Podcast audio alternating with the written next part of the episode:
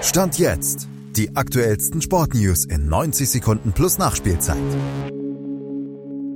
Das große DFB-Pokal los zieht der erste FC Saarbrücken, aber wäre auch Jerome Boateng wie ein Sechser im Lotto für die Bayern? Oder eher wie ein Ryder Cup Ausflug der USA nach Europa? Malte Asmus hat die Themen des Sporttages Stand jetzt für euch.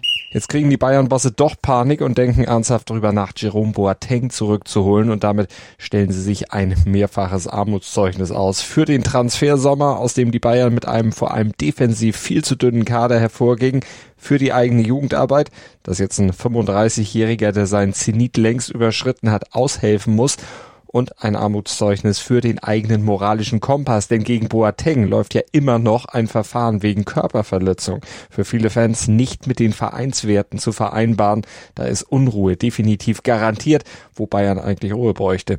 Ein hoher Preis und sportlich nicht unbedingt gerechtfertigt. Klar, Boateng feierte in München große Erfolge, hat Erfahrung, aber seit Monaten auch keine Spielpraxis mehr und er dürfte nicht mal in der Champions League spielen.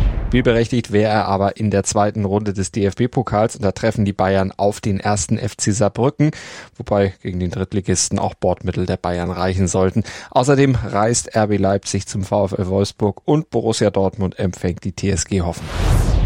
Immerhin Erstliga-Duelle, aber keine so prestigeträchtigen und emotionsgeladenen wie zum Beispiel der Ryder Cup im Golf, den sich in diesem Jahr in Rom mit 16,5 zu 11,5 wieder die Europäer sicherten. Die Europäer dominierten, die Amis kämpften am Schlusstag zwar noch mal so gut es ging, aber verloren hatten sie das Duell nach fahrigen Auftritten und teaminternen Streitigkeiten um Prämien im Prinzip schon vorher, wie eigentlich immer in den letzten 30 Jahren, wenn das Kontinentalduell in Europa ausgetragen wurde.